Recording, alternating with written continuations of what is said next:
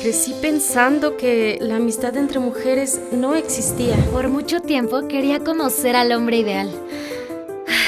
Que cambiaría por mí. Mi alma mater tiene pensamiento crítico, pero también machismo interiorizado.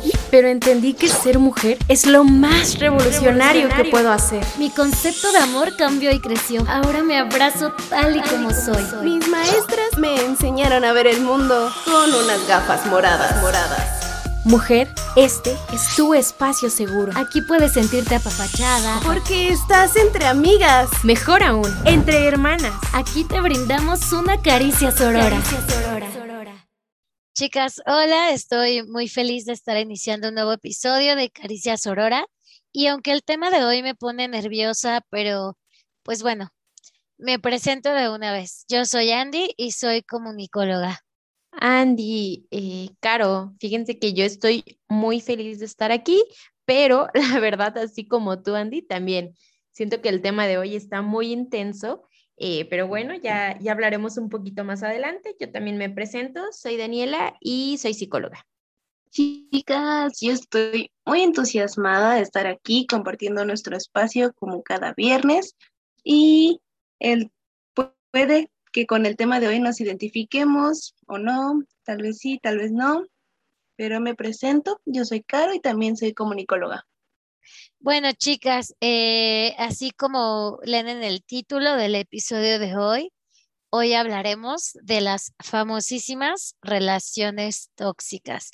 Y quiero comenzar preguntándoles, eh, ¿conocen relaciones tóxicas o han vivido en relaciones de pareja tóxicas? ¿Alguna de ustedes? Sí, ya me cayó la pedrada.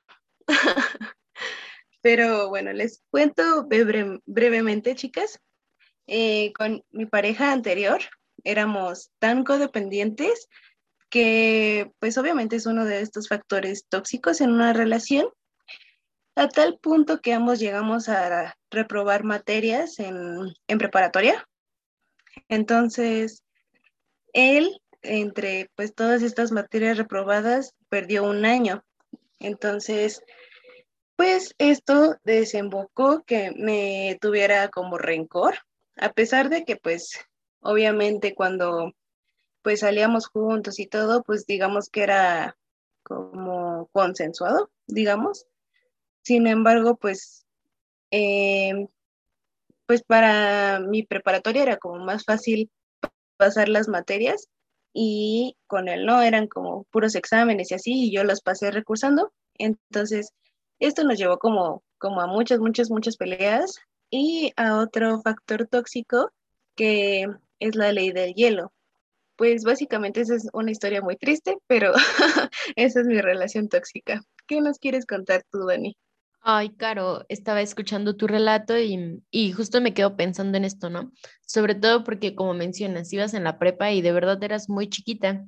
Y creo que justo este tipo de, de relaciones tóxicas, como las estamos nombrando ahorita, eh, creo que se dan mucho justo desde que somos pequeñas y como que no dimensionamos esto.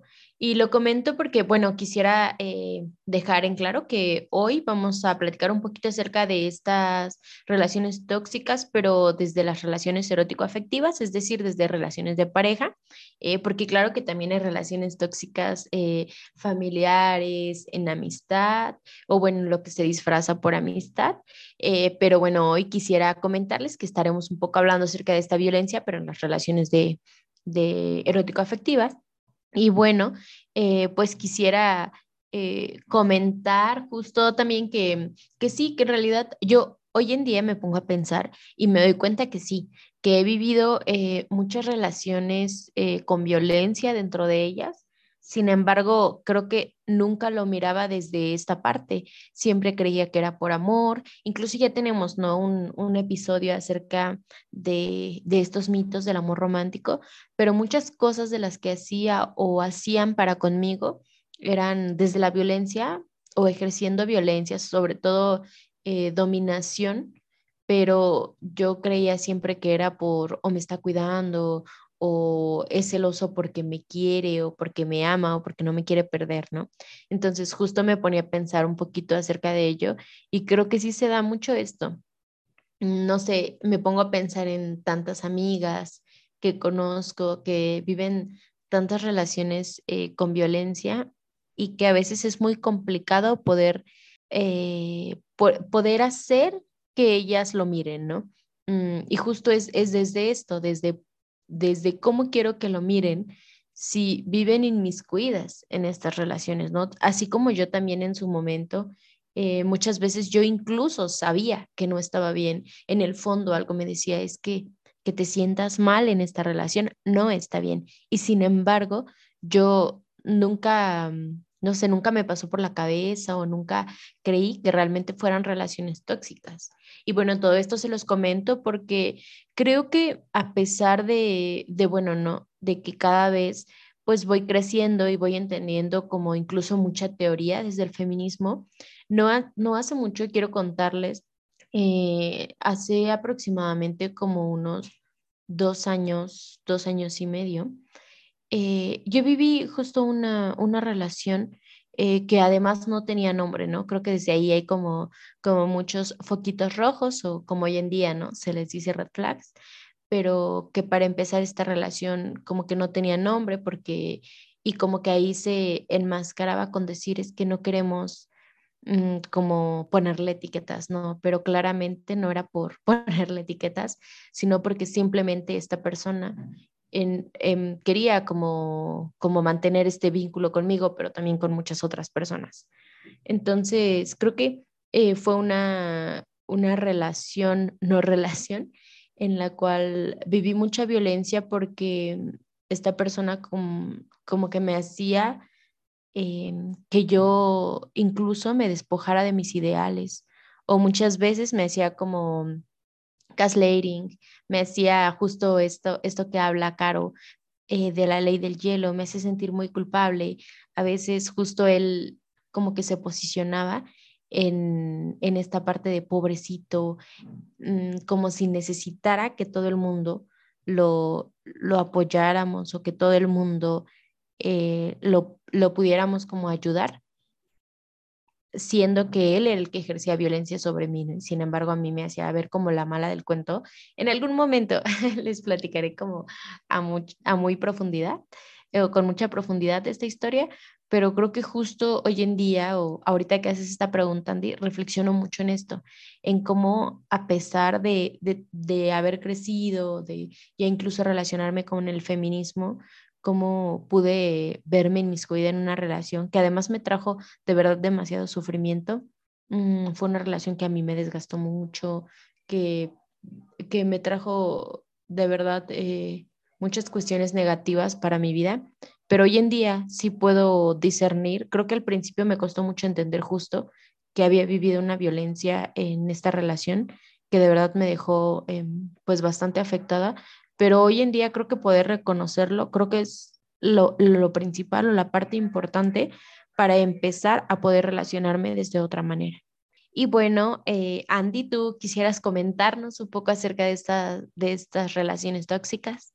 En realidad no fue una, fueron varias. Yo tenía y repetía un patrón conductual con, con las parejas que elegía y desafortunadamente pues eh, relación tóxica es, es de dos, es relación, no estamos hablando de personas tóxicas, sino relación tóxica.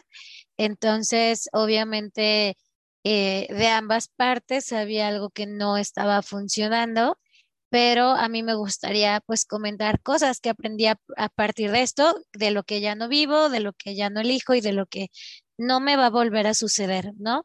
Una de esas cosas es que eh, las relaciones tóxicas es de dos, pero quien violenta, quien lastima, es uno, ¿no? Y entonces, aunque los dos tienen parte responsable, el violentador es uno y tiene más carga, ¿no? Gracias a esto y ahora lo agradezco, puedo distinguir cuando alguna amiga está en una situación similar. Me ha tocado entrar para apoyar y para que poco a poco puedan salir como de este círculo. Una de las cosas que a mí me funciona, que en realidad no sé si es la correcta, pero me ha funcionado, es cuando estamos inmiscuidas en este círculo de violencia o de relación, eh, no queremos que nos digan, es que ya déjalo, es que, ¿sabes? Como este tipo de comentarios, porque al final nos sentimos la mayoría atacadas, ¿no? Como que al que critiquen nuestra pareja es como nosotros aceptar que realmente estamos cometiendo un error o que no somos capaces de bastantes cosas. Entonces, muchas personas lo pueden tomar como agresión, lo pueden tomar como defensa. Lo que a mí me ha funcionado y, he apoyado a amigas de la mano es, primero, pues que ellas estén conscientes de que algo no está bien y que quieren ayuda, porque pues si no la quieren es difícil. Y segundo, en algún momento yo escuché un programa de radio en donde un psicólogo comentaba que lo mejor que puedes hacer es decirles cosas bonitas a, a tu amiga, ¿no? Como reafirmar cuáles son las cualidades que tiene y entonces eh, trabajarlo desde el amor. Entonces llegas con tu amiga y tú le dices, oye, hoy te ves súper guapa, oye, ¿te has dado cuenta que eres muy fuerte? Oye, ¿te has dado cuenta que eres como muy valiente?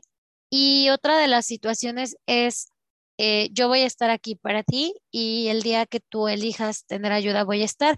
Si ahora no la quieres, te voy a respetar y voy a respetar tu proceso.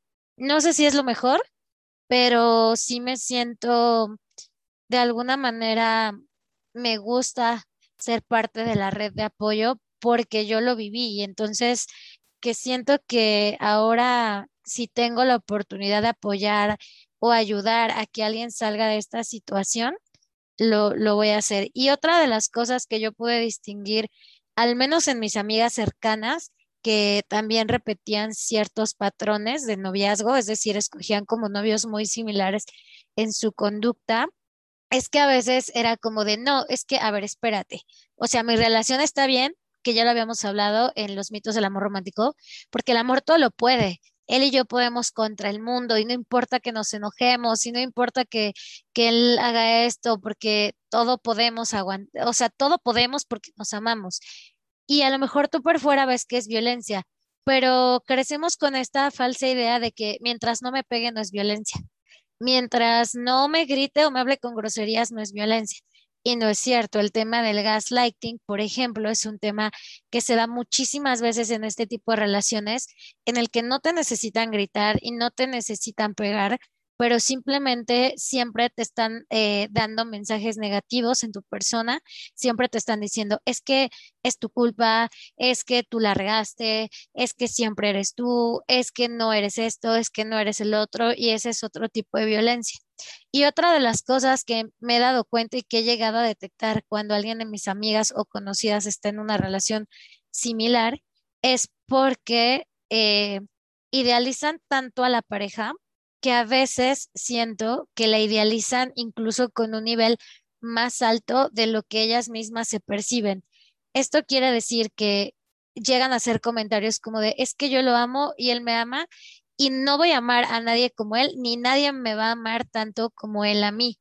Entonces, de alguna manera están idealizando a esa persona como lo más que pueden llegar a tener y es bien difícil, ¿no? Trabajar en ese amor propio y decir, no, o sea, yo puedo tener algo, alguien que me ame mucho más y no va a ser la única persona que me puede llegar a amar porque soy un ser con ciertas cualidades.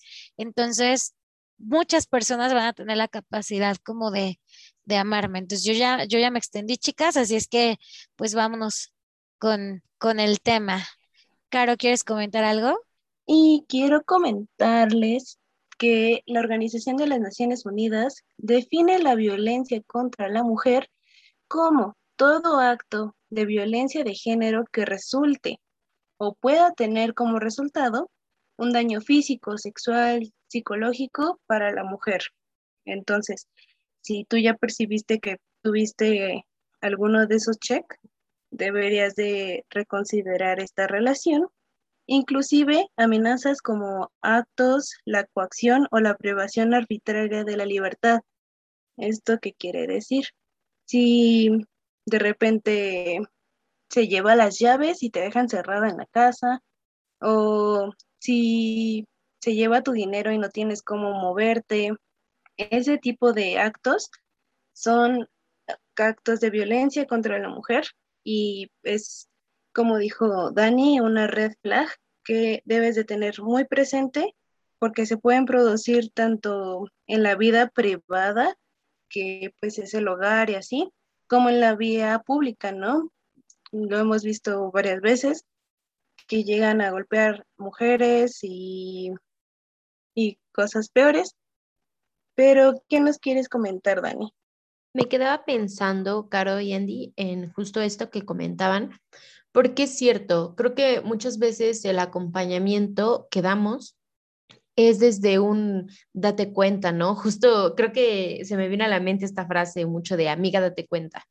Y en algún momento también circulaba aquella eh, como crítica hacia este meme o hacia esta frase, ¿no? Que era menos amiga date cuenta, ¿no? Y más amiga te apoyo o más amiga, eh, ¿cómo puedo ayudarte, ¿no?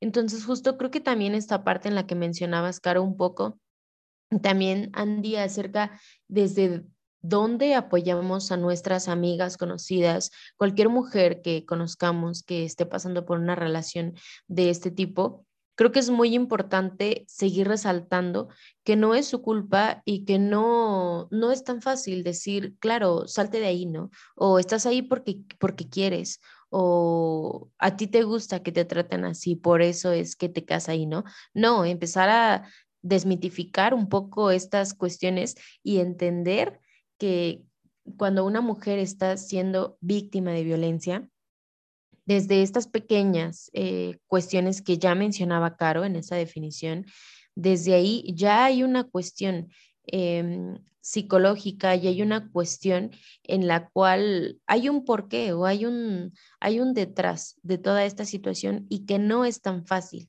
poder salir de una, de una relación que si hay muchas mujeres que lo logran o lo logramos, claro, pero es muy complicado y es muy difícil y se necesitan muchos factores que en algún otro episodio abordaremos acerca de pues algunos justo puntos o, o algunas ideas para ayudar a nuestras amigas o poder apoyarlas, pero creo que sí es muy importante que tengamos en cuenta que las mujeres que viven o vivimos violencia no están o no estamos ahí porque querramos y también que es complicado salir de ahí, no es tan fácil como solamente podríamos nombrar. Y bueno, justo siguiendo un poco esta definición que ya dábamos, eh, hay una investigación realizada en 2019 por Adriana Medina e Ignacio Medina, y bueno, nos menciona justo que la cultura y la socialización eh, han sido marcadas fuertemente por una cultura patriarcal. Eh, ¿Qué quiere decir esto? Bueno, que no solo señalan las diferencias entre hombres y mujeres, sino que además estas diferencias siempre han señalado a la mujer como inferior. ¿Por qué retomamos esto? Bueno, porque seguramente habrán eh, muchas mujeres que, que, nos estén escuchando y que nos digan, bueno, es que no solamente las, las mujeres vivimos violencia en una relación, ¿no? También ya lo comentaba un poco Andy. Eh, sí, es cierto, no solamente las mujeres vivimos eh, violencia en las relaciones, sin embargo, sí vivimos un mayor porcentaje de violencia en las relaciones. Y en realidad incluso hay personas que incluso lo ven desde la biología, ¿no? Es decir, bueno, claro, es que el hombre eh, como es más fuerte o, tiene más testosterona, pues entonces se enoja más, ¿no? O, es más agresivo, etcétera, como todo este tipo de ideas que todavía se tienen. Mm, pero creo, justo que, es muy importante tomar en cuenta que las relaciones humanas justo están construidas desde la diferencia sexual. Por lo tanto, pues sí coloca a, a los hombres en posición de dominio, pero no desde la biología, sino desde cómo se les ha construido a ellos o cómo se les ha socializado para que sean más fuertes, más agresivos, y a las mujeres en una parte de dominación o de dominadas, porque se nos enseña a darle más peso a las emociones, a cuidar siempre de otras y otros, que también ya lo hemos tocado en algunos episodios. Entonces, es muy importante que tengamos en cuenta esto. Sí, es verdad que los hombres también viven violencia en las relaciones, pero si vemos los porcentajes, las estadísticas, somos las mujeres que desde la construcción incluso nos hemos asumido como dominadas. Y bueno, Caro, ¿nos quiere seguir explicando un poquito?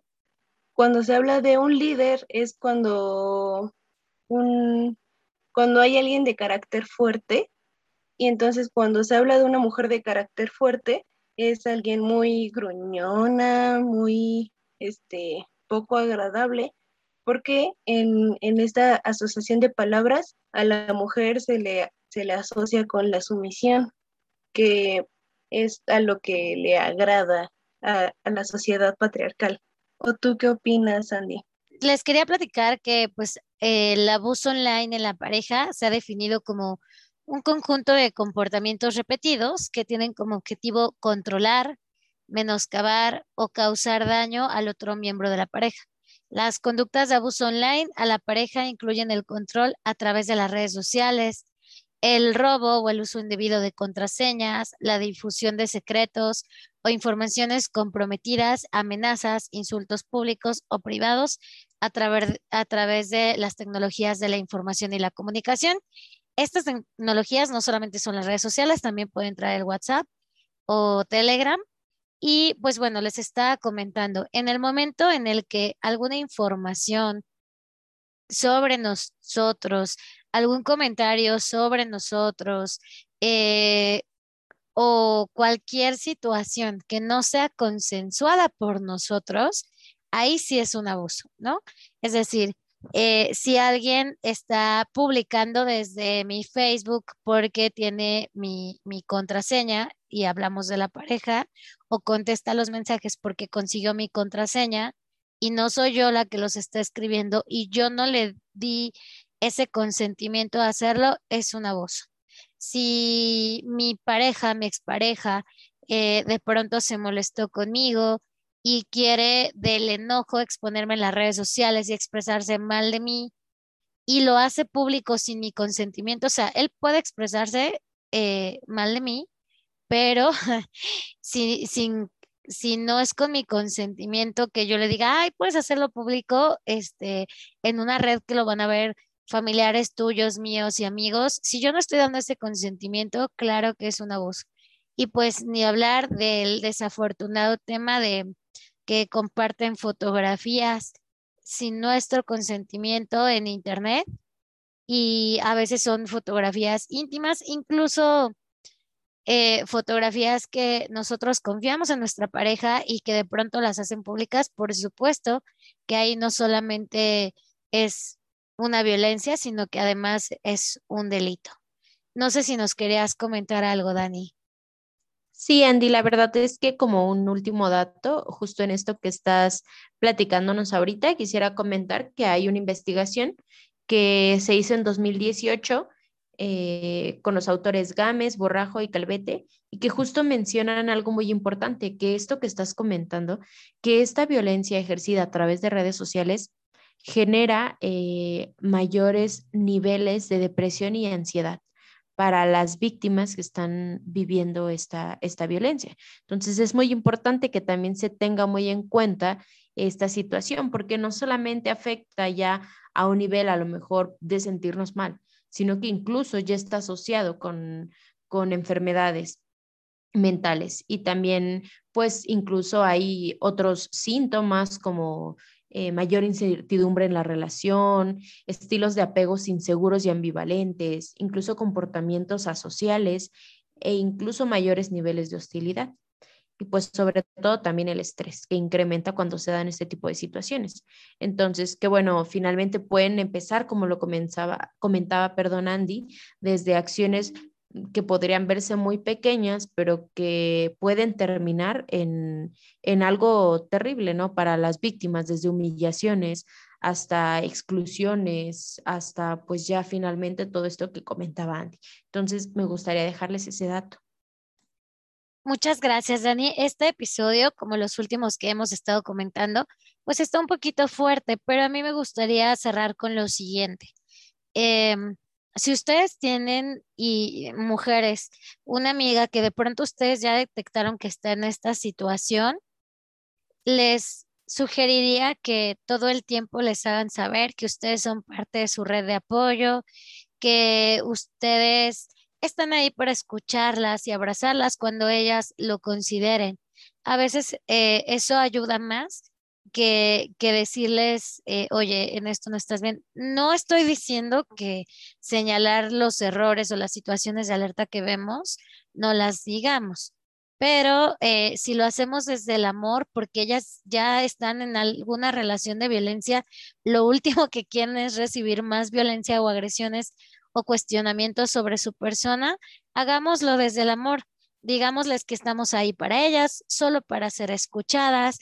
Digámosles que sepan que son increíbles, acentuemos todas las virtudes y cualidades que tienen y, y esa es una manera de apoyar, ¿no? Y a veces hay que respetar el proceso de las personas porque a veces parte de ese proceso hace que ellas eh, aprendan cosas eh, que necesitaban conocer para evolucionar. Sin embargo, cabe resaltar que cuando ya hay una situación de peligro más grande, eh, no lo duden, acérquense o algún número de emergencia o de pronto si ustedes no saben cómo manejarlo, coméntenlo con su psicóloga.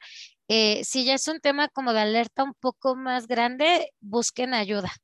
También no están solas, tanto la que está en la violencia como la que quiera ayudar. Busquen ayuda, hay mucha ayuda alrededor para saber cómo aterrizar y cómo ayudar de la mejor manera. Y pues bueno, esta es la despedida. Dan y Caro, ¿con qué quieren cerrar para despedirnos? Gracias, Andy. Eh, pues sí, creo que me gustaría cerrar un poco con todo esto que comentábamos, que si estás tú, mujer que nos escuchas, viviendo alguna situación de violencia o empiezas a notar que en tu relación, claro que hay partes buenas, pero que también hay partes con las que no te estás sintiendo muy cómoda o ya te están empezando a hacer sentir mal, entonces pues puedes platicarlo con tus amigas, con tus redes de apoyo, como decía Andy, creo que también es muy importante que tengamos en cuenta que podemos ser esa red de apoyo. Entonces, pues si tú estás viviendo esto, quiero que sepas que no estás sola y que puedes eh, buscar ayuda en algún, en alguna, e, en, en algún momento eh, con alguna amiga, con alguna familiar que conozcas, conocida, incluso vamos a estar dejando nuestras redes sociales eh, algunos, algunos centros de atención donde puedes acudir si estás viviendo cualquier tipo de violencia. Y también, pues, me gustaría creo que un poco cerrar con este, este meme, ¿no? Que ya les mencionaba, eh, que creo que se me hizo muy importante, muy sororo sobre todo. Creo que también es algo que intentamos practicar dentro de este podcast y pues que es el menos amiga date cuenta y más amiga cuenta conmigo. Este, pues nada, nada más recordarles que a pesar de que el sistema legal en México es un tanto complicado, no es imposible, ¿no? Siempre traten de, de sobreponer la situación y, actuar legalmente para que no se quede impune la acción, ¿no?